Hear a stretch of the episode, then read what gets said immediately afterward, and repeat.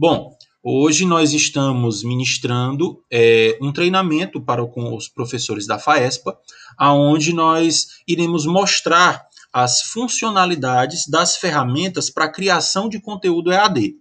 É, espero, espero que todos gostem é, da estrutura que nós vamos é, mostrar hoje aqui, tá bom?